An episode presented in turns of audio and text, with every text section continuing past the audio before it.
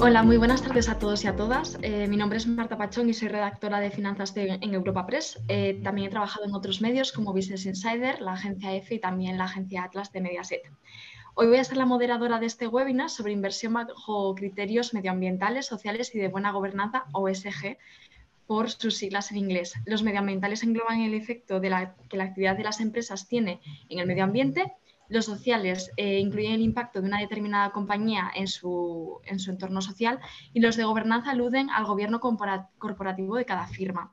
Eh, las inversiones en productos sostenibles experimentaron en 2021 un crecimiento sin precedentes y los analistas están de acuerdo en que es una tendencia que desde luego ha venido para quedarse.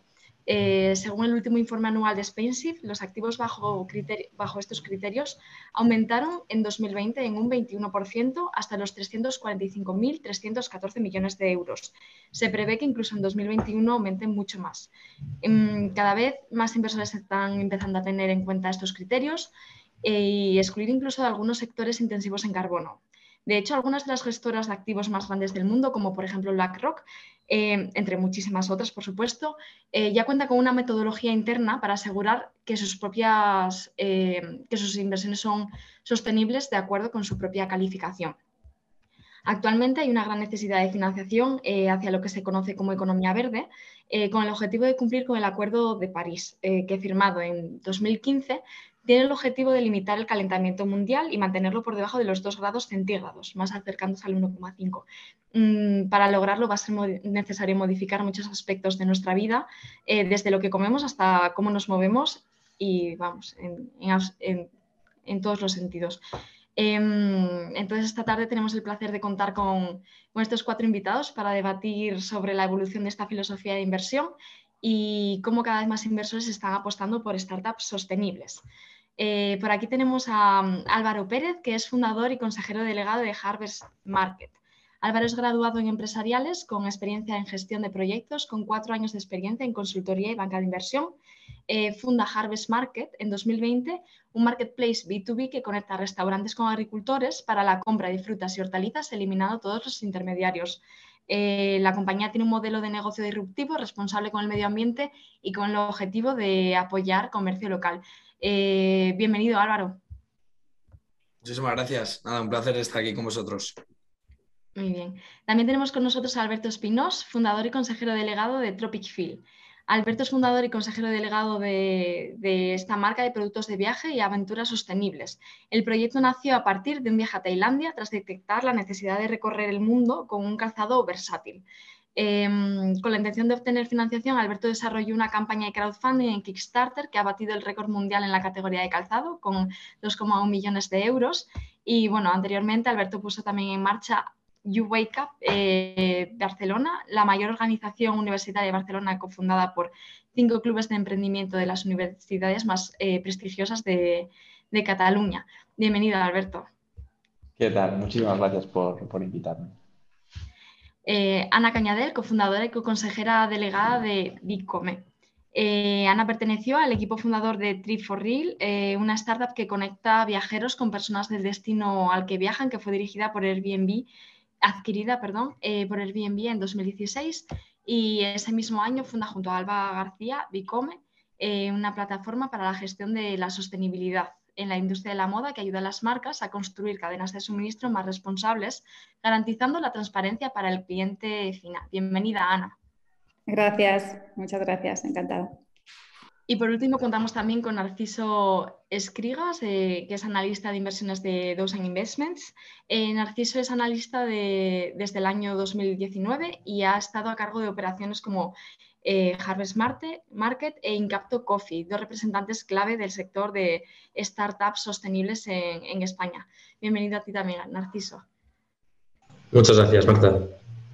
Muy bien, recordamos otra vez que los asistentes vais a poder hacer preguntas a los ponentes desde la herramienta de preguntas y respuestas. Y bueno, nada, para comenzar, quisiera que cada uno me diera su opinión sobre qué considera que hace a una empresa que una empresa sea sostenible y o socialmente responsable. Muy bien, vale. Oye, pues nada, si, me permitís, eh, empiezo yo un poco eh, comentando qué es para nosotros pues una empresa sostenible. A nosotros, además de decir em, o, de definir o de utilizar el concepto de empresa sostenible, nos gusta decir empresa de impacto, ¿no? O startup de impacto, ¿no? Que, yo creo que engloba un poco más que, el concepto de sostenibilidad. Y creo que, sinceramente, lo que puede diferenciar una empresa de impacto o, de, sostenible frente a otro tipo de startups con otros objetivos, yo creo que es la concienciación y el compromiso eh, de las tres patas, ¿no? que, que podríamos decir que es la sostenibilidad tanto ambiental como social como económica, ¿no? que creo que también eh, podemos desarrollar entre todos un modelo de, economía sostenible. ¿no? Entonces creo que en el momento que los socios fundadores y el equipo está concienciado realmente de que se puede dirigir una empresa o escalar un negocio teniendo en cuenta o tomando decisiones en base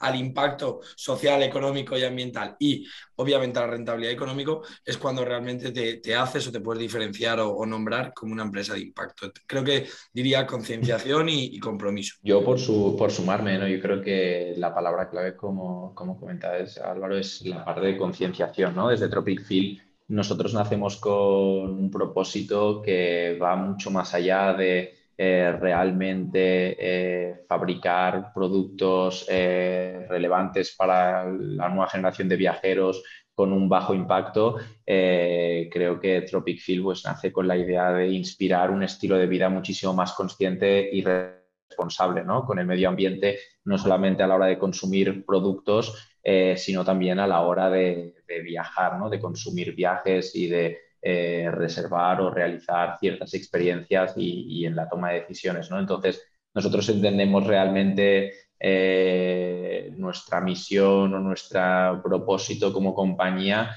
desde diferentes o desde principalmente dos puntos de vista. ¿no? Uno, eh, tratar de tomar decisiones de una manera consciente, intentando siempre medir eh, al máximo el impacto que tenemos como compañía dentro de nuestra operativa y por otro lado, ¿no? Eh, la que está más vinculada al propósito de, la marca, al propósito de Tropic Field, ¿no? de eh, revolucionar o inspirar un cambio en la industria del viaje, inspirar a la gente, ¿no? conectar a la gente a viajar de una manera más auténtica, más responsable. ¿no? Y entonces creo que pues, en Tropic Field lo trabajamos o lo tratamos de, desde estos dos ángulos, estos dos puntos de vista que, considero que son claves y, complementarios uno con el otro, pero la palabra clave, yo creo, como decía Álvaro, yo creo que es aparte ¿no? de, conciencia y de toma de decisiones eh, y de medición del impacto. Sí, nosotras, bueno, en, en nuestro caso, ¿no? Vicom nace con, bueno, nace como una empresa ya de, impacto positivo, ¿no? más que impacto sostenible. Ah, y es que no, no, no, es un tema de, de, futuro, pensamos que es un tema del presente y entendemos la sostenibilidad, ¿no? esta parte de concienciación no solo a nivel medioambiental, sino también a esa visión 360 donde abarque también la parte social, de transparencia, sin olvidarnos la parte económica ¿no? y la parte también de circularidad. Entonces entendemos esta visión 360 para poder aportar lo, lo que hay detrás ¿no? de un producto más, más consciente. Yo creo que lo han dejado bastante claro. Em, simplemente un poco por añadir eh, la visión que tengo yo más desde la parte inversora que desde la parte emprendedora. Em, al final nosotros lo que vemos es que, es que las empresas que tienen ese impacto pues, tanto social como, como sostenible son aquellas que no conciben el crear un, producto o un proyecto sin que una de las bases eh, sea precisamente eso, ¿no? el, tener, eh, pues, ser conscientes en todo momento del impacto que generan, pues ya sea a nivel social o a nivel em, ambiental, todas las decisiones que ellos, que ellos toman, ¿no? Y que al final em, no, es una, no es una masa más, ¿no? Sino que en todas aquellas cuestiones del día a día, eh, pues es, es un, uno de los puntos relevantes a tener en cuenta para poder seguir con el, con el negocio. ¿no? Y creo que también es muy, muy importante algo que, que, en general habéis comentado todos, em, que es el tema de que al final, y esto lo digo más igual desde la cara inversora, em, esto tiene sentido siempre y cuando pueda ser un, un proyecto eh, que a nivel económico tenga sentido. ¿no? Em, o sea, nosotros, y yo creo que es, es, una tendencia, y luego lo comentaremos, y ya es una realidad que era algo que igual antiguamente no estaba no se tenía tanta certeza de que iba a ser así, que una compañía puede ser sostenible, puede ser socialmente responsable y además eh, pues ser económicamente viable, incluso generar buenos retornos al inversor. ¿no? yo creo que este también es un punto bastante relevante. Muy bien. Eh, esta pregunta es solo para los emprendedores. Em, cuando os planteasteis desarrollar un proyecto desde cero, algunos ya lleváis este nuestro vuestro primer proyecto, ¿siempre os imaginasteis que fuera dentro del ámbito de la sostenibilidad y la responsabilidad social? ¿O, fue un camino más largo donde tuvisteis que desarrollar un poco, o sea, donde no, no os lo planteasteis en un primer momento? En nuestro caso, si arranco yo ¿no? con la pregunta, como decía, para nosotros la parte de, impacto, de inspirar y conectar a la gente fue siempre desde, desde el minuto cero. ¿no? Nosotros al final eh, creamos Tropic Feel eh, con el objetivo de inspirar un cambio en la industria del viaje, en el turismo, eh, pero ha sido realmente como un camino realmente más lento que lo que nos ha, el que nos ha llevado a realmente ir optimizando o trabajando eh, toda la parte de, impacto en cuanto a la operativa o el producto hablamos, ¿no? Realmente arrancar una empresa bueno, yo creo que al final la, sostenibilidad o el impacto del 100%, alcanzar una empresa de 100% sostenible no existe, ¿no? Es realmente un, camino y desde Tropic Field siempre lo hemos visto de esa manera, ¿no? Eh, muy orgullosos podemos decir, ¿no? Que realmente cada año nos marcamos cotas y objetivos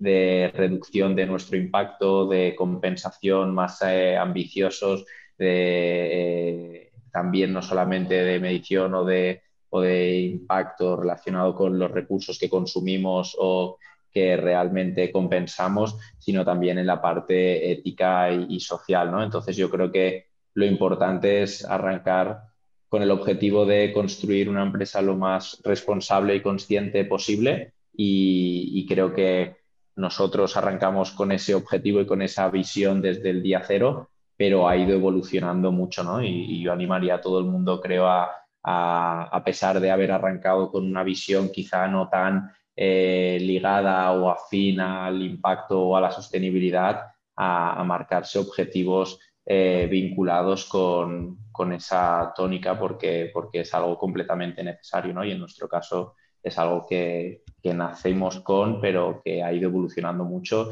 y ojalá pues podamos seguir haciendo evolucionando. En nuestro caso sí que nace ¿no? de, una, de, una, manera de, generar cambio. En, en, mi caso en particular fue por la visión que tuvo mi socia. entonces vivíamos juntas, estábamos compartiendo piso cuando vino de uno de sus viajes por, por, por Asia y llegó emocionada diciendo que realmente en, en, Asia también se podían hacer las cosas de otra manera, pero, pero que, que hacía falta ¿no? ese impulso de explicarlo bien para que los profesionales europeos y los consumidores pudieran entender no. Entonces, de Bicom hay dos fases. Hay la primera fase donde éramos consultoras especializadas siempre ¿no? dentro del textil y de la sostenibilidad. Y esta segunda fase donde lo que hemos hecho ha sido sastarizar un producto para que cualquier compañía de, dentro del textil pues realmente tenga acceso a estos datos y pueda medir, evaluar, evaluar y comunicar los impactos. ¿no? Pero en nuestro caso sí que fue una, una, premisa desde el principio, con, sobre todo ¿no? con la visión que tuvo en su momento a mi socia, donde ella estaba en la industria del textil y sí que se estuvo formando muchísimo en todo lo que es la sostenibilidad. Entonces, no cabía, o sea, no, si iniciábamos un proyecto juntos, no, no cabía opción de que ese no fuese en la, en la vertical de, de sostenibilidad en nuestro caso. Sí, y bueno, yo, yo por acabar, la verdad que me gusta ser transparente al 100% y, y no voy a decir que nosotros nacimos con esa visión eh, de impacto porque, porque no fue la realidad de Harvest Market. Nosotros vimos una oportunidad y vimos una viabilidad económica y cuando lanzamos Harvest no estábamos tan concienciados como eso y no creo que oye, pues sea algo que avergonzarnos, pero sí que es cierto que según fueron pasando los meses íbamos hablando con, con players del ecosistema y con, hablando con todos los pues, grupos de interés o, de interés o, o personas relacionadas con el proyecto, nos dimos cuenta que Harvest, como lo habíamos montado, era una mina de oro de impacto o era una mina de impacto, ¿no? Entonces nos fuimos concienciando poco a poco de realmente el impacto que podíamos hacer cuando veíamos que en el primer año de vida de Harvest Market, pues habíamos generado 38 empleos full time en zonas rurales, habíamos reducido la huella de carbono en un 28% frente a la cadena de suministro tradicional, o habíamos aportado 600.000 eh, euros de, de PIB, hemos, habíamos aportado 600.000 euros en el PIB en zonas rurales eh, gracias a nuestro modelo, ¿no? Entonces fue algo que nos fuimos dando cuenta, que nos fuimos concienciando y que realmente vimos que, que si seguíamos así y empezamos a medir esos KPIs que no teníamos para nada identificados al principio, uno, podíamos sacar rentabilidad en términos de, eh, oye, pues promoción del modelo y que realmente tanto nuestros clientes, inversores, como eh, la gente del equipo se creyese aún más eh, la misión y los valores de Harvard Market, además de que podíamos ver que con pequeñas acciones podíamos seguir generando un impacto que, que creo que fue inesperado y que ahora, oye, pues por supuesto que tenemos esa ambición económica, pero que también nos, nos, lleva o nos levanta todos los días de la cama con 3.000 ganas de seguir mejorando y seguir creando impacto. Entonces, oye, fue algo inesperado, pero que gracias a Dios tuvimos la capacidad o surgió esa motivación por seguir generando impacto en el ecosistema. Y a la hora de buscar financiación, ¿creéis que el hecho de pertenecer a este grupo de startups eh, os dio una ventaja para captar inversores? Y aquí también me interesa la, visión de Narciso como analista, ¿no? ¿Es este un criterio que, se tiene en cuenta y al que se le da especial importancia? Si queréis, empiezo yo. Em, eh, a ver, yo creo que es una realidad que cada vez es algo más que los inversores miramos. De hecho, a nivel español existen, te diría, varios venture capitals que únicamente invierten en, compañías de esta índole. Eh, y eso ya dice mucho, ¿no? O sea, nosotros que en nuestro caso, por ejemplo, somos agnósticos, invertimos en toda tipología de sectores y de modelos de negocio, eh, por supuesto, es algo que tenemos en, cuenta y, de hecho, eh, nosotros como intermediarios, de hecho, sabemos que esto es algo que el inversor eh, pues, cada vez tiene mayor relevancia en su, en su tesis, ¿no? Y, lo que decía, ¿no? Al final nos hemos dado cuenta, yo creo un poco a nivel español, de que somos capaces de desarrollar buenos proyectos con estas características y, vamos, ya os digo, o sea, se me ocurren ahora mismo tres fondos españoles que invierten únicamente en esta tipología de, compañías ¿no? en fases iniciales. Eh, con lo que, sin duda, es algo que todos los, todos los inversores tenemos en, eh, en, cuenta. Y más cuando miras la inversión que se está dando en los últimos años en este tipo de compañías, que vamos, se ha disparado. O sea, justo esta mañana lo estaba mirando para, para preparar un poco esto, este, este webinar y los números eh, vamos, son, son, son increíbles. ¿no? Un crecimiento en la inversión eh, en compañías responsables increíble. Y con retornos, que al final, repito, es algo interesante de cara al inversor, con retornos súper interesantes también. Sin duda, yo creo que, o sea, por nuestra parte, nuestra experiencia siempre es positivo. Como bien dice eh, Narciso, cada vez hay más fondos especializados en empresas de impacto y lo bueno que tenemos este tipo de, modelos de negocio es que podemos eh, encajar en todos lados, tanto en los eh, venture capital o en los inversores que solo están especializados en impacto, como en aquellos inversores que son más agnósticos, pero que cada vez les va tirando más esta tendencia porque realmente sus LPs o los inversores de estos eh, instituciones o iniciativas también están interesados en seguir apostando aquí. De hecho, yo creo que el futuro del funding a nivel europeo viene, yo creo, marcado por este tipo de inversiones. Cada vez está creciendo más y, de hecho, los tres, cuatro fondos que hay especializados en impacto, estamos viendo que en los últimos años los nuevos fondos que están lanzando son de mayor, de mayor tamaño, por lo cual creo que es algo obvio y para nosotros súper positivo el poder hablar de esa atracción de negocio, pero también con un componente social y ambiental que, yo creo que nos diferencia un poco del resto de, modelos. O sea, que por supuesto que es positivo y cada vez más el inversor pues, eh, siente mayor sensibilidad por estos temas y, creo que es algo necesario y, totalmente eh, realista, ¿no? En nuestro... Eh, ay, perdón, Alberto, Didi. Dale, dale, dale. Ah, no. bueno, luego, luego, luego me, me tú. Ah, no, en nuestro caso, al final, es verdad que, que el momento de, de, inversión fue un momento muy rápido, quizá antes de lo que, de lo que teníamos previsto. Y yo creo que sí que hay un momento, hay una parte de momentum, ¿no? De, de, empresa donde, bueno, donde, donde se ves que quizá no entiendes muy bien de lo que se está hablando, quizá no entiendes muy bien qué significa, ¿no? La definición de un impacto en sí mismo, qué significa el cambio climático, qué significa el consumo de agua, ¿no? O sea, cosas que nos pueden parecer que, están en boca de todos, ¿no? Incluso que es la palabra sostenibilidad. Ah, pero sí que es verdad que, que bueno, que poco a poco va llamando la atención, es, es una parte, bueno, que, que, va cogiendo cada vez más, más fuerza y parece que sí que hay una tendencia clara que no es, no es una tendencia pasajera, sino que es una tendencia que se ha quedado con fuerza ¿no? para, para ser, yo creo que es para que ser la que lidere ¿no? al final el, el motor del cambio. Fondos de impacto, sí, todos entiendo que todos son buenos para Bicom ahora mismo, sí que cuando pensamos en un futuro, ¿no? De caras a, a segundas, segundas rondas, sí que para nosotros es importante que entiendan la importancia del impacto, que entiendan la importancia de invertir ¿no? en una compañía de impacto ah, donde obviamente, ¿no? como decía Narciso, se, se, puede crecer económicamente, debe de crecer y debe de ser sostenible, pero que, que, hay una misión muy clara y al final en el caso de Bicom la misión es formar parte activamente ¿no? de esa transformación hacia una industria más honesta y más transparente. Entonces, esperamos que, podamos encontrar esos, esos fondos más internacionales y con esta visión de, impacto, pero que no, que no sea para llenar el portfolio, sino que sea porque realmente crean en, la misión que hay, que hay detrás.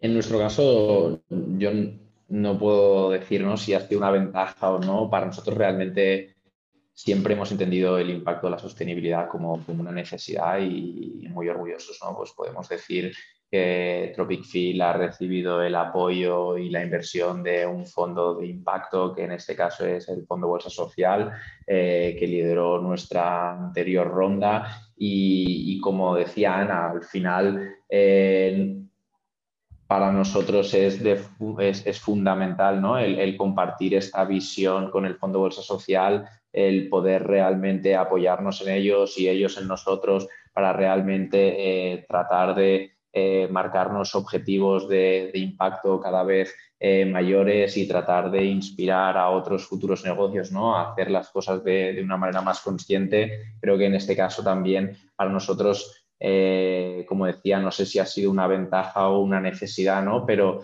creo que el haber llevado un control de realmente no solamente las métricas de crecimiento, las eh, unit economics de, de negocio, sino también esos KPIs de indicadores claves eh, en cuanto a el impacto que teníamos como compañía y en este caso también pues gracias a, a ¿no? Eh, y, y, a Ana ¿no? que han estado también con nosotros desde 2019 pues ayudándonos a medir el impacto que generamos con toda esa parte del scope de supply chain, de producto, etc., creo que, es fundamental. ¿no? Entonces, yo no sé si, si, ha sido una ventaja o una necesidad. en nuestro caso, cuando salimos eh, a buscar eh, inversores, a buscar partners ¿no? que quisieran sumarse a esta aventura, era súper importante y de primordial eh, necesidad ¿no? el hecho de que no solamente compartieran con nosotros esa ambición de construir una marca global eh, con unos objetivos ambiciosos en cuanto a crecimiento y generación de comunidad, sino eh, unos objetivos realmente de impacto y, conexión eh, con todas esas, ojalá no, millones de potenciales clientes y viajeros para, promover una industria más responsable. ¿no? Y yo creo que como decía, para nosotros siempre lo hemos entendido como una necesidad y algo de lo cual incluso no intentamos no llenarnos la boca con, o sea, al final entendemos realmente eh, la sostenibilidad como una obligación, eh, como una obligación de tratar de hacer las cosas lo mejor que podemos siempre eh, alineados con los objetivos de la compañía. Y en ese sentido creo que, bueno, ha sido súper eh, positivo para nosotros, ¿no? Pues encontrar el, partner adecuado, eh, como decía, ¿no? Pues Fondo Bolsa Social, un, fondo especializado en inversiones de, impacto y, que nos apoya en esta, en esta aventura. Muy bien, ¿y cómo ves la evolución del sector de la inversión sostenible en España y bueno, y en general en Europa, sobre todo después de, de la entrada en vigor del reglamento SFDR? Em, bueno, por ejemplo, esta mañana el Orfin ha presentado un informe que revelaba que España estaba aún muy detrás en inversión sostenible respecto a otros países del entorno como Francia y Alemania que tenían como un, mayor eh, apoyo desde, desde, el gobierno. ¿Qué pensáis? Bueno, yo, yo lo que veo realmente, ¿no? Y, y volviendo a la, creo que esta parte pues, quizá lo puede contestar más o mejor Narciso, pero lo que sí que estamos viendo es cada vez eh, una mayor inversión en empresas de, impacto y en la creación de fondos especializados para invertir en empresas eh, de impacto más responsables con, el medio ambiente. ¿no? Entonces, yo creo que, que, realmente evoluciona positivamente. Cada vez hay eh, compañías, emprendedores o family offices ¿no? interesados en eh, invertir su dinero no solamente en empresas de alto crecimiento, sino en hacerlo en empresas de eh, bajo impacto o de realmente alto crecimiento y bajo impacto, ¿no? que es eh, la fórmula más interesante, yo creo, pero, pero yo creo que, estamos viendo un, gran interés en ese, en ese área, desde luego. Yo aquí, o sea, por añadir, yo creo que todo esto al final responde un poco al movimiento de concienciación social que está sufriendo la sociedad en general, em, tanto a nivel pues, europeo como pues, estadounidense y demás. Em, me da la sensación, y esto hablo un poco más, es una hipótesis que tengo yo en mi cabeza, ¿eh? pero me da la sensación de que eh, la sociedad o nosotros como individuos somos aquellos que hemos iniciado este movimiento y pues ahora somos nosotros los que elegimos qué producto consumo, qué producto no, qué servicio consumo, qué servicio no, ¿no? Y, un poco esos criterios de, oye, pues mm, entre dos productos que son iguales, pero que eh, pues puedo, una marca me, me, pues me comenta o me demuestra que pues, el trabajo que hay detrás para ayudar pues, a reducir, por ejemplo, la huella de carbono, em, ayudar a o la forma en la que se trata eh, el producto, las personas que se involucran en el proyecto y demás, pues yo creo que cada vez como, como la, ciudadanía está tendiendo más a, seleccionar ese, ese, segundo producto, ¿no? Creo que en España hemos sido igual un poco más lentos que en otras naciones. Eh, bueno, creo que esto no es ninguna novedad, ¿no? Los países nórdicos, por ejemplo, en esto están muchos años por delante. Pero, y creo que igual por eso en el informe que comentabas es posible que hayamos salido un poco más retrasados. Pero sinceramente yo creo que es un poco por donde se empieza, ¿no? Y que las compañías se dan cuenta de que si, si ellas no, pues, no, se dan, no se dan caña, ¿no? Y no cambian su forma de operar para cumplir con esas características que, los, que el, cliente final, ¿no? El ciudadano tiene en mente, pues que al final se van a quedar atrás. Eh, y yo creo que un poco me da la sensación, y os digo, esto es una hipótesis mía que tengo yo, ¿eh? pero me da la sensación de que el camino ha sido ese, ¿no? De que la ciudadanía ha tirado a, oye, pues voy a consumir de forma eh, pues mucho más consciente, ¿no? Y ha arrastrado tanto a las compañías como a los inversores hacia un modelo de, oye, pues voy a intentar ser sostenible yo también. Uno, porque es importante, ¿no? Porque yo creo que es algo relevante y que todo el mundo cuando lo tenemos que tener en cuenta en las decisiones que tomamos. Y dos, porque realmente la, la, digamos, la tendencia va hacia ahí, ¿no? El consumidor va hacia ahí y por tanto la inversión también. Y es verdad que igual en España estamos un poco más retrasados, pero como os decía, vamos, ya existen varios fondos a nivel nacional que invierten únicamente en este tipo de activos. ¿no? Eh, y yo creo que eso es, eso es, una señal de que vamos hacia ahí. Sí, añadiendo, añadiéndome a tu, a tu conversación, te diría que casi casi que es una carrera de fondo, ¿no? No es quien llega primero, sino es quien está entrenado ¿no? y preparado para formar parte de esa transformación yo creo que los próximos años serán, serán, serán tremendos, vamos a ver muchísimos cambios, porque obviamente ¿no? el ciudadano lo está pidiendo, porque las, las empresas están apostando y están invirtiendo por ese cambio y obviamente porque no solo los inversores, sino también a nivel legislativo se irán alineando ¿no? todos, estos, todos esos puntos para que finalmente los podamos unir y vayamos hacia una transformación, porque la realidad es que consumir como se ha estado consumiendo, y no hablo solo del sector de la industria, que es el que de, la industria de la moda, que es el que conozco, ¿eh? hablo, hablo de cualquier industria, pero consumir como se ha consumido y producir como se ha estado produciendo durante tantísimos años, no solo en, ya te digo, ¿eh? en textil, en alimentación, en construcción, en automóvil, o sea, es, es inviable. Entonces hay algún momento en el que tendremos que cambiar el chip y yo creo que poco a poco nos vamos entrenando. Y es verdad que países como Alemania llevan años ¿no? muy concienciados, pero no por ello nos, nos, deben de asustar al revés. Yo creo que podemos aprender de lo que ya han hecho, intentar coger un poco de velocidad, pero para poder mantener la marcha, porque, porque ha venido para quedarse y yo creo que forma parte de, de esa, de, esa de, de, bueno, de, esta cursa, ¿no? de, ese, de ir paso a paso, pero, pero intentar llegar muy lejos.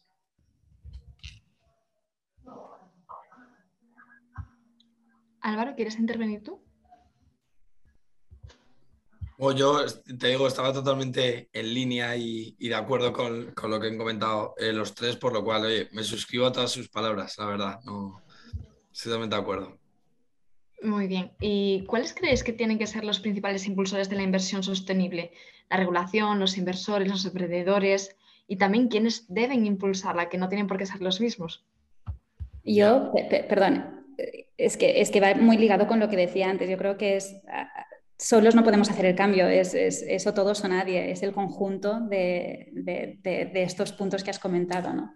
Y perdona, perdona Álvaro, te, dejo la palabra.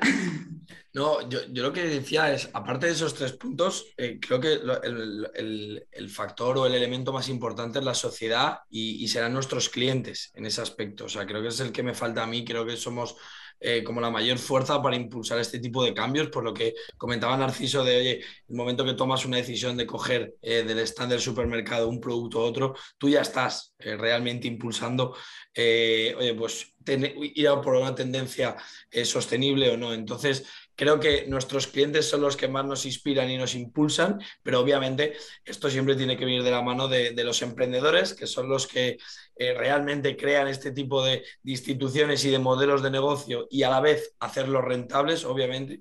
Y obviamente los emprendedores necesitan a los inversores y los inversores y los emprendedores necesitamos a la regulación. Entonces yo creo que es como un círculo vicioso que creo que ya estamos en la rueda y estamos empezando a coger un poquito de tracción y velocidad, pero sin duda el mayor, eh, creo que motor de cambio tendría que ser la sociedad y en este caso nuestros clientes. Da igual que vayamos a por sectores B2B o segmentos B2B como B2C, pero creo que son ellos los que realmente nos están motivando y nos están impulsando hacia el cambio, ¿no? Y que mientras que sepamos entender realmente la necesidad y, los intereses de, la nueva sociedad y de los nuevos clientes que tenemos, nosotros como emprendedores, si además nos creemos eso, pues nos adaptaremos para darle lo que necesita el cliente en, todo momento, ¿no?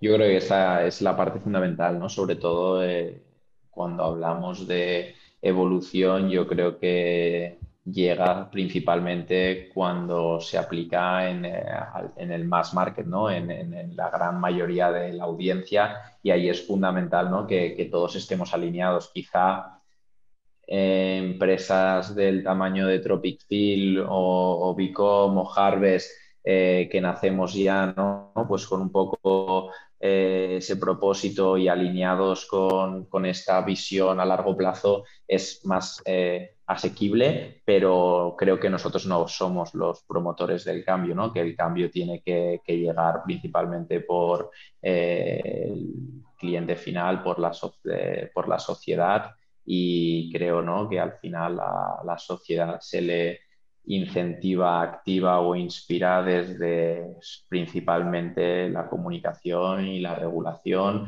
y los grandes eh, players del mercado, del sector, ¿no? que ojalá no, pues eh, realmente eh, ayuden a que a crear ¿no? O a impulsar este, este cambio en, la industria porque se sientan obligados debido a la regulación, porque vean realmente esa necesidad de reducir su impacto como compañía, porque entienden realmente el, daño o el, bueno, sí, el, daño o el impacto que están generando pero, pero yo creo que al final, como decía Álvaro, no es un poco un círculo vicioso, no sabría decir de dónde tiene que arrancar. Yo creo que desde luego no es desde las pequeñas compañías, creo que es sobre todo desde la parte eh, social, ¿no? Eh, y, para activar a la sociedad, pues afortunadamente eh, también existen a día de hoy, ¿no? redes sociales, comunidades, personas súper inspiradoras que, están ayudando a que esto avance cada vez más, más deprisa, ¿no? Yo, por, añadir, o sea, estoy totalmente de acuerdo en lo, que, en lo que han dicho los tres. Bajo mi punto de vista, yo creo un poco que, al final esto, como decían ellos, nace un poco de, la concienciación de la sociedad y yo creo que realmente es así, ¿no? El consumidor se da cuenta de que no puede seguir consumiendo como está haciéndolo y de que eh, pues tiene que haber un cambio a mejor porque, porque es que se ha convertido en una necesidad. Es necesario que trabajemos por, por, mejorar tanto a nivel eh, social como a nivel ambiental. Y, yo creo que aquí un gran revulsivo es, es el mundo emprendedor. Eh, estoy seguro de que ellos tres, pues, como son emprendedores, igual han sido modestos y no lo han querido comentar, pero vamos, yo lo veo clarísimo. Al final, eh, la sociedad genera esa tendencia, el emprendedor es el que ve esa nueva oportunidad de, oye, yo tengo estos valores de creo que deberíamos consumir de otra forma, creo que deberíamos respetar más el medio ambiente, creo que deberíamos eh, pues estar más implicados con, a nivel de impacto social y demás. Y veo que no solo eso, sino que la sociedad está avanzando hacia ello, ¿no? Y por tanto decido generar un proyecto eh, que pueda cubrir esos verticales, que tenga como foco eh, siempre resolver un problema, sea el que sea, pero que en todo momento se, esté basado en cubrir o en tener esos aspectos en, en mente, ¿no? y a partir de ahí, la legislación, que yo creo que siempre ha llegado un poco más tarde, que todos estos cambios que se han dado a lo largo de la historia, ¿no? Eh, llega a una fase más avanzada para decir, oye, que estos emprendedores han demostrado que son modelos que funcionan, son modelos que eh, son mejores para todo el mundo y además económicamente son sostenibles y, y funcionan tanto para el, para el emprendedor como para los inversores que hay detrás y como para la sociedad, obviamente. Y por tanto, vamos a ser un poco más agresivos en términos regulatorios con aquellas compañías que igual pues generan, eh, tienen, yo que sé, que están más establecidas y por tanto, eh, o un mayor volumen de, transacciones y por tanto, pues igual eh, tienen mayor capacidad de generar un impacto en el, en el largo plazo, pues ser un poco más agresivos con ellas, intentar pincharlas un poco y decirles, oye, mm, no sé, piénsate un poco cómo estás haciendo, cómo estás, por ejemplo, la parte del supply chain, ¿no? ¿Cómo lo estás llevando a cabo? Porque hay gente que está demostrando que es posible hacerlo de una forma eh, que tiene en cuenta tanto el impacto ambiental como el impacto social. Eh, y creo que esto es algo súper positivo, ¿no? O sea, yo creo que ha nacido de la sociedad, los emprendedores son los que han dado ese primer salto a decir, oye, vamos a poner esto en marcha, vamos a demostrar que funciona y a posteriori llega la regulación y dice, ostras, realmente funciona, vamos a imponerlo para que todo el mundo piense así. ¿no?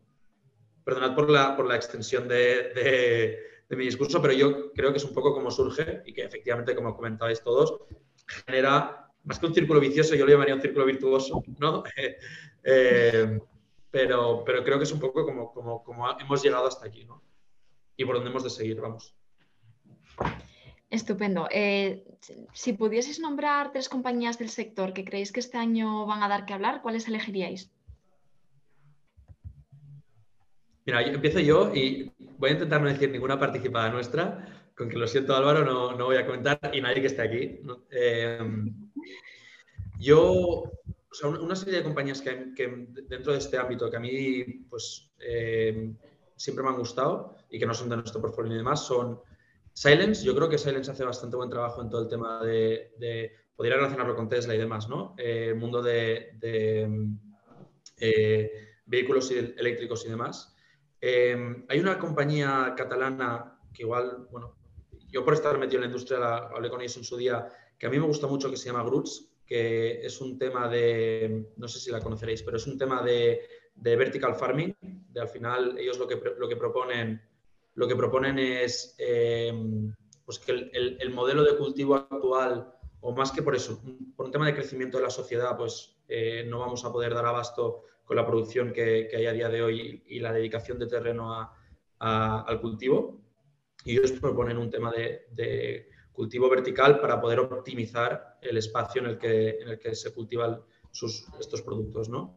y creo que es súper interesante y, ya os digo, yo estoy mucho tiempo detrás de ellas y al final no salió, pero es una empresa que me, que me gusta mucho y el equipo que creo que también es muy bueno. Y luego otra compañía que igual tampoco conocéis, eh, porque ya os digo, yo hablo de compañías early stage, pero que han tenido componentes que a mí me han gustado mucho ¿no? y que realmente creo en los valores que ellos promulgan, que se llama Alterity, que es una compañía que, que creo que está basada en el País Vasco que ellos lo que hacen es un tema de economía circular con, con baterías eh, eléctricas reciclables para vehículos de, lo que se llama vehículos de, bajo peso, si no recuerdo mal. Es decir, pues motocicletas, eh, patinetes, bicis eléctricas y demás.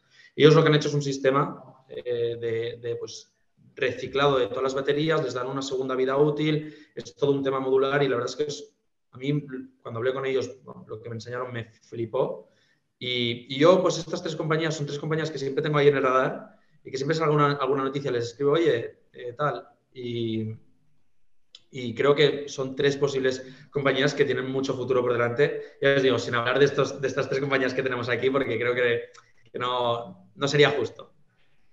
Qué bueno. Pues oye, yo, yo, yo sí que voy a tirar para casa porque, eh, bueno, nosotros eh, pertenecemos a Lanzadera, que es la aceleradora e incubadora de, Juan Roch, presidente de Mercadona. Entonces, obviamente, pues nos da la facilidad o la, o la visión de conocer a, miles de emprendedores y hay muchos que estamos muy alineados en este tema. ¿no? Entonces voy a decir tres de lanzadera porque además de que realmente conozco los valores al conocer a los emprendedores, pues, pues creo que por lo menos se merecen esta mención.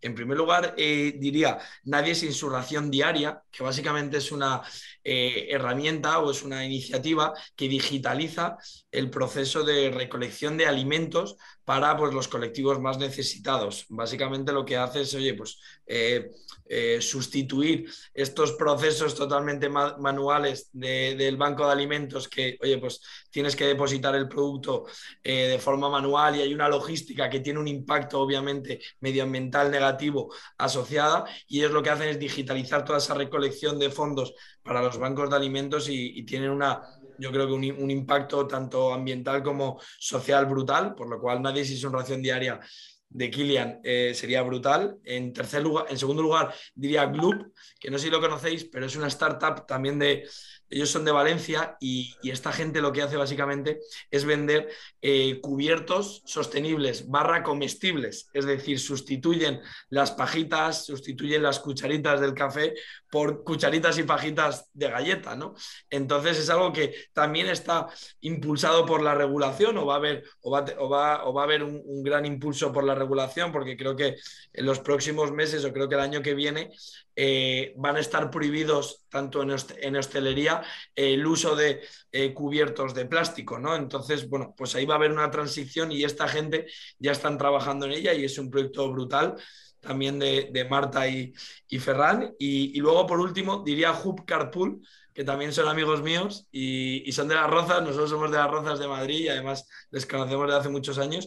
Y Hub Carpool yo lo definiría como el BlaBlaCar urbano, es decir, ponen en contacto a, personas, bueno, pues a gente con vehículos que hace trayectos a nivel urbano del día a día con aquellas personas que obviamente pues, no tienen un vehículo propio y sobre todo aquí en Madrid o en las grandes ciudades es donde realmente aportan un valor para evitar esos atascos, reducir obviamente eh, la contaminación de, este tipo de vehículos y aprovechar también, oye, pues los carriles busbao de, de uso compartido que, que, realmente tanto aportan tanto al medio ambiente como a, a la satisfacción y, al estrés que conlleva eh, el tener que comerse todos los atascos de las grandes ciudades. Entonces diría esas tres, esas tres startups que creo que están creciendo mucho y me consta de su tracción y sobre todo que están muy alineadas pues, con los valores que estamos comentando de aquí.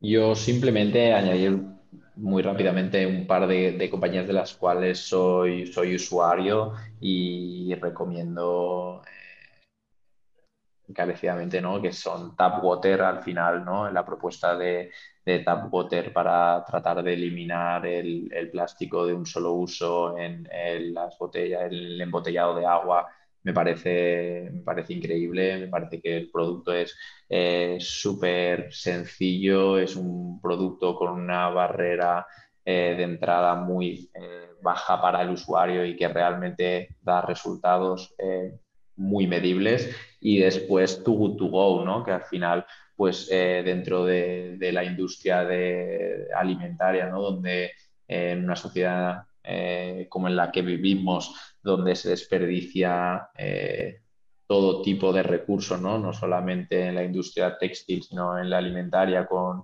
eh, tanta gente, ¿no? pues eh, sin posibilidad por vestirse o por alimentarse, pero que tu ¿no? pues eh, trata de ofrecer esa segunda vida o esa segunda salida a, un, producto ¿no? fundamental para, la vida, ¿no? que es la alimentación y, creo que, que bueno, es una empresa que, está creciendo a unos ritmos brutales con un mensaje y un impacto eh, brutal. Bueno, yo en mi caso también intentaría barrer para casa. Diría que estas tres que estamos aquí porque son fantásticas y, nos merecemos crecer y traccionar. Pero sí que es verdad que, bueno, ligado con Alberto, yo también soy usuaria de Too Good To Go y, y la de la y la verdad es que es, es, fantástico, pero yendo un poco al mundo tecnológico ah, y aplicándolo ¿no? en, en, mi día a día, con lo mala que soy yo a nivel, a nivel contable y, y de recursos humanos, os tengo que decir que, que dos startups que me, están, que me están gustando mucho y que me siento muy cómoda ¿no? siendo usuaria es Holded uh, para todo el tema de, de, mi día a día de, facturación y toda la parte de PayFit a nivel de recursos humanos. Son dos herramientas que me están, me están, me están salvando bastante bastante el día a día con, bueno, para ocuparme de otras cosas. Y si no, también os diría que, mm, sobre todo, ¿no? Las, las que, es, que la verdad es que es un gusto, ¿no? Que ya no solo startups, pero, pero hay, hay grandísimas marcas, de, en mi caso, ¿no? marcas de moda que están haciendo un trabajo brutal de querer ir cada vez más detalle, de, descubrir, ¿no? de invertir en I+.D. para nuevos materiales, intentar relocalizar la, la, producción. Entonces yo creo que ellos también necesitan un poco de voz, porque a veces parece que si no eres tecnológico, no, ah, no eres una startup y, y no vale la pena invertir, pero os aseguro que hay una cantidad de empresas que están invirtiendo ellas mismas y que están haciendo un una atracción brutal que, también está bien tenerlas en cuenta. Muy bien, y antes de pasar a las eh, preguntas del público, quería que me comentaseis muy brevemente cuáles creéis que son los retos más importantes que tenemos en materia de sostenibilidad y responsabilidad social en el ecosistema startup en España. Bueno. Si queréis, me lanzo yo que me paso el día viendo, perdón, perdona, perdona, Ana, dale, dale. No, no, no, vale, vale. No, digo, yo que me paso el día viendo oportunidades, eh, igual sale de aquí algún emprendedor que dice, ostra, pues esto me cuadra, podría tener sentido y tal. Eh, yo creo que hay, varios campos bastante relevantes. En primer lugar, creo que, el mundo de la alimentación claramente es, uno de ellos. Eh, bastante ligado también al tema de la gestión del crecimiento de la población y más que no solo crecimiento de la población, sino, digamos, todo lo que es Silver Economy. Yo creo que es un campo súper interesante y que tiene mucho, tiene una gran parte de impacto social em, y que es algo que en España pues la población cada vez es más eh, anciana o cada vez es más adulta. Em, y realmente creo que ahí se pueden hacer cosas brutales, cosas increíbles em, y que generen impacto en, la sociedad, ¿no? que al final es un poco el objetivo de lo que estamos comentando hoy. Y luego ya por último, creo que tanto a nivel energético como a nivel del desincentivo del uso del, plástico de un solo uso, yo creo que en España es algo que tenemos mucho, mucho que mejorar. Em, vamos, no quiero alargarme mucho más, pero yo estos cuatro puntos son cuatro puntos de los que me están llegando varias compañías y ostras, veo, veo que, bueno, eh, son puntos muy interesantes y los que veo varios factores a poder ser mejorados, ¿no? Em, y que además generan pues, impacto tanto social como, como eh, ambiental, perdón, que me salía. Sí, a nosotros uno de los mayores retos, hablo un poco del impacto que nosotros podemos generar desde Harvest Market, eh, que es el impacto social y, el mayor reto que nosotros vemos es luchar contra la despoblación en las zonas rurales. Es, brutal eh, cómo están desapareciendo los jóvenes, cómo están desapareciendo la inversión en, estas zonas rurales, que al fin y al cabo es el motor de la alimentación de toda España y de toda Europa, por lo cual no debemos eh, perderles eh, de vista.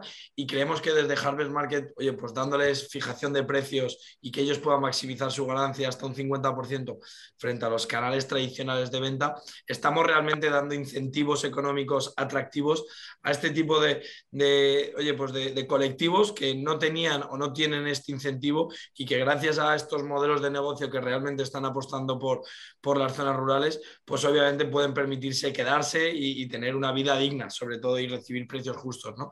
Entonces te diría que, oye, pues luchar contra la despoblación en las zonas rurales sería brutal y, bueno, pues en nuestro caso también, uno de los lo que comentabas, eh, el desperdicio de producto, además del impacto medioambiental, de la huella de carbono y todo, el desperdicio de producto es algo que para nosotros nos preocupa mucho y, sobre todo porque estamos acostumbrados a, a cadenas de suministro interminables, tradicionales, obsoletas y sin tecnología, que nos permite que realmente o que nos hace que la cadena de suministro no sea del todo óptima y eficiente, por lo cual o este tipo de modelos de negocio que realmente no optimizan las cadenas de suministro, pues mejoran el producto o el estado del producto al final de la cadena y reducimos ese eh, desperdicio que además de tener un impacto económico que es, alarmante, también tiene un impacto medioambiental, ya no solo en la huella de carbono que genera esa sobreproducción que parece que asumimos ya por tener una cadena de suministro totalmente eh, ineficiente, sino también por, oye, pues todos eh, los litros de agua que se consumen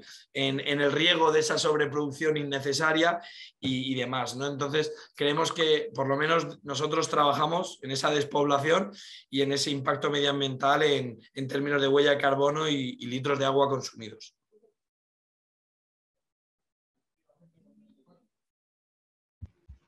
Eh, muy bien. Eh, de momento tenemos una pregunta de los espectadores. Aprovecho para recordar que pueden hacer eh, otras preguntas a través de, la opción de preguntas y respuestas. Y, bueno, Albert pregunta que tiene, que, bueno, dice que tiene la sensación de que la mayoría de métricas responde a la E de, bueno, de ambientales en español. ¿Qué métricas usáis y o os demandan inversores para responder a la S de social y a la G de gobernanza?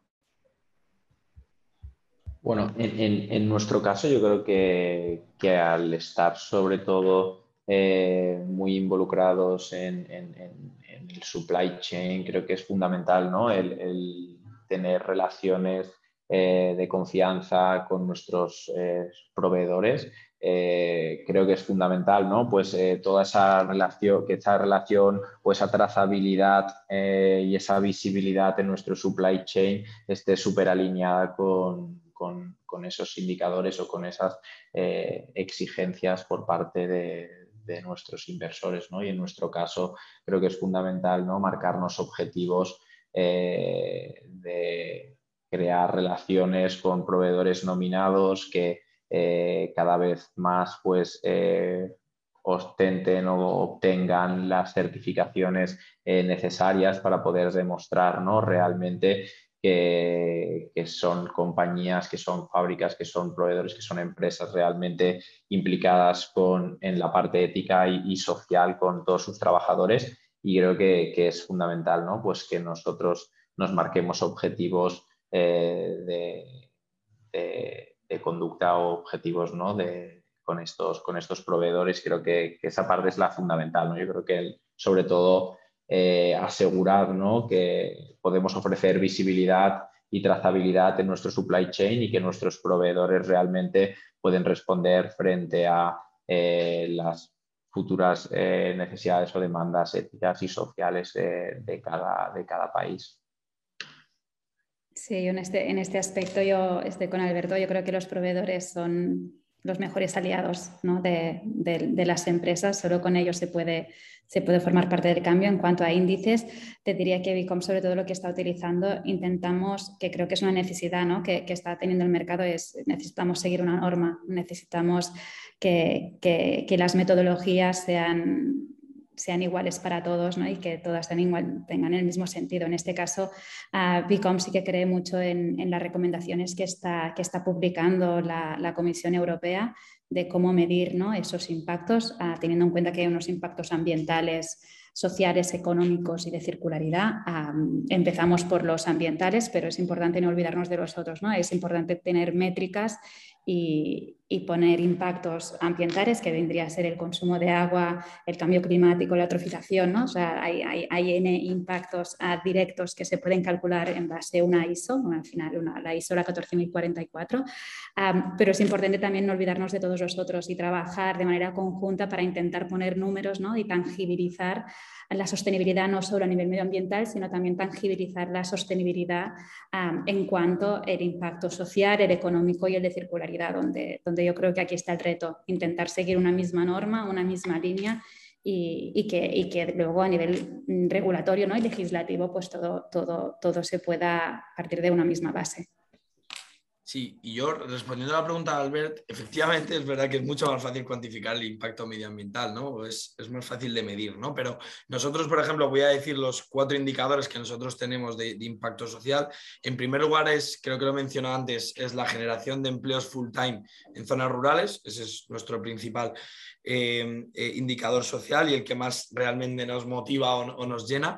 También medimos la aportación al PIB en las zonas rurales, es decir, oye, ya no solo de impacto directo, que como decía antes, en, lo que llevamos de vida de Harvard Market, que lleva un año y medio eh, en producción, eh, ha, ofrecido 600.000 euros de impacto directo en zonas rurales a negocios locales, tanto logísticos como eh, de producción agrícola, pero también el impacto indirecto, ¿no? que, esos 600.000 euros que se van a reinvertir en esas zonas rurales, que aquellos agricultores vuelven a gastar el dinero o a invertirlo en esas zonas rurales, por lo cual ahí tendríamos en cuenta tanto la aportación indirecta como directa.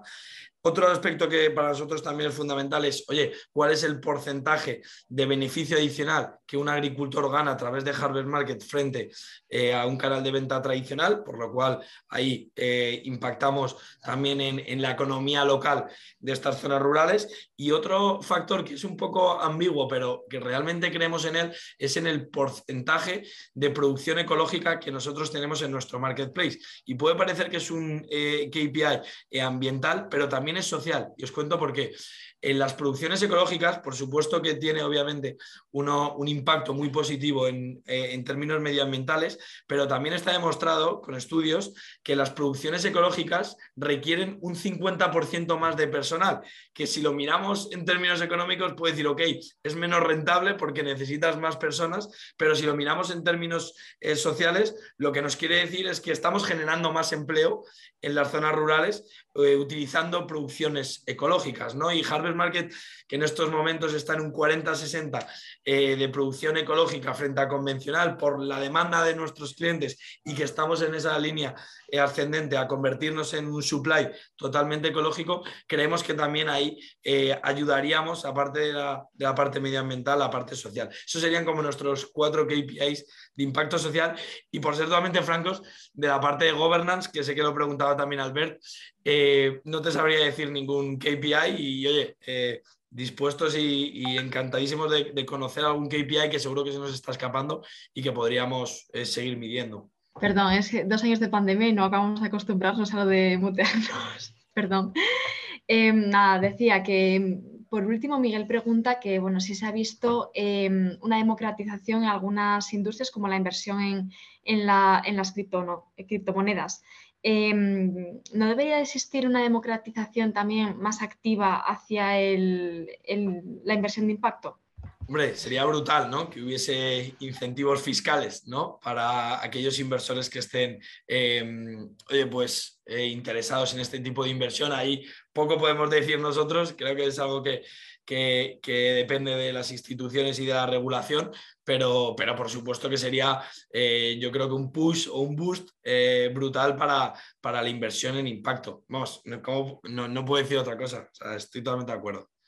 Sí, no, no, solo por, añadir, em, estoy de acuerdo en, lo que comenta Álvaro. De hecho, sí que, sí que existen algún tipo de subvención y demás, pero, pero es verdad y, así lo creo que debería ser, debería incentivarse con algún tipo de, no sé, de pues, incentivo fiscal o lo que sea, eh, inversión en este perfil de compañías. ¿no? Eh, al final, eh, si, si, realmente el, tanto el gobierno y demás quieren apoyar este tipo de iniciativas, mm, que lo demuestren con hechos, ¿no? Y, un poco la forma de hacerlo es lo que decía Álvaro de pues, legislar a favor de, a favor de ello, ofrecer ventajas y, demás, ¿no? Em, dicho esto, yo creo que pese a que pueda haber o no incentivos, nosotros tenemos que seguir remando hacia ahí. O sea, eh, no creo que el tema de incentivarlo deba ser el motivo por el cual invirtamos en, este perfil de compañías. ¿no? Eh, ojalá, ojalá se incentive ¿no? y, ojalá pues, cada vez tengan mayor repercusión, que yo creo que está siendo así, pero, pero yo creo que esto es algo que, le debe salir al propio inversor de dentro, igual que le pasa al, consumidor. ¿no? Eh, independientemente de si tiene un incentivo a nivel económico o similar, ha de ser un incentivo ético o moral del propio inversor o del propio consumidor el que le lleve a, pues comprar un producto en vez de otro o invertir en una compañía en vez de otra porque, porque los valores que promulgan eh, y, que los demuestren ¿no? Eh, son, son precisamente esos. Pues eh, nada, muchísimas gracias a todos por asistir, público y, y también a los ponentes. Que tengáis muy buena tarde. Muchas gracias, a, vosotros. Gracias a vosotros. Hasta luego, chao. Adiós. Adiós. Adiós.